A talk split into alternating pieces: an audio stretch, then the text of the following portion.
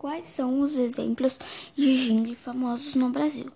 Por ser uma forma criativa e bastante acessível de divulgar uma marca, o jingle vem sendo usado há quase 100 anos por diversas marcas brasileiras.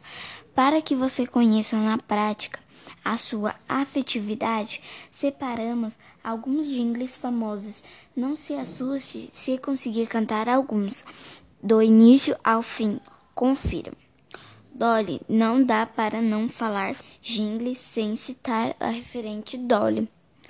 Tenho certeza de que você já se pegou cantando Dolly Guaraná, Dolly Guaraná. Em algum momento, Danoninho.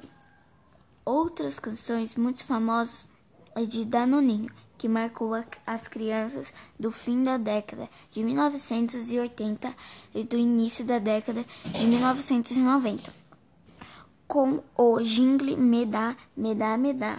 McDonald's. Ainda falando sobre os alimentos, é impossível esquecer a música Big Mac.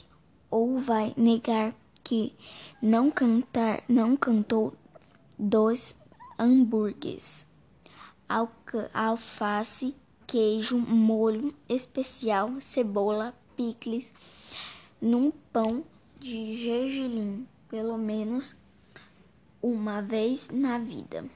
Faber-Castell, unidade de nostalgia e campanha publicitária da Faber-Castell acertou em cheio uma utilizar a música Aquarela de Toquinho e Vinícius de Moraes.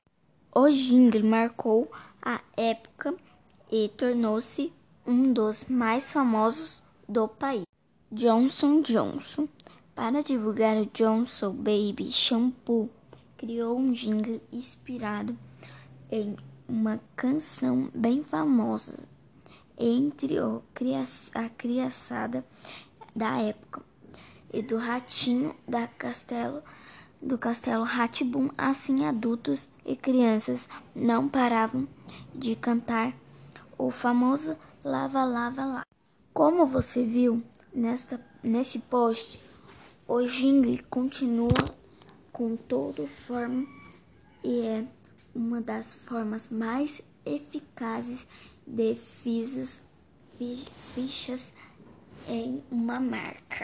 Isso porque ninguém vai acordar com um anúncio de jornal ou ao doutor na cabeça, mas com um refrão de uma música publicitária pode ter certeza que sim. Depois de ler este artigo sobre o que é jingle, que tal conferir outros posts referentes para sua empresa no Facebook? Acesse no na página de acompanhe todas as nossas atualizações. Me desculpem todas as palavras que eu errei. E foi esse a minha entrevista. Esse foi o nosso último episódio sobre o jingle.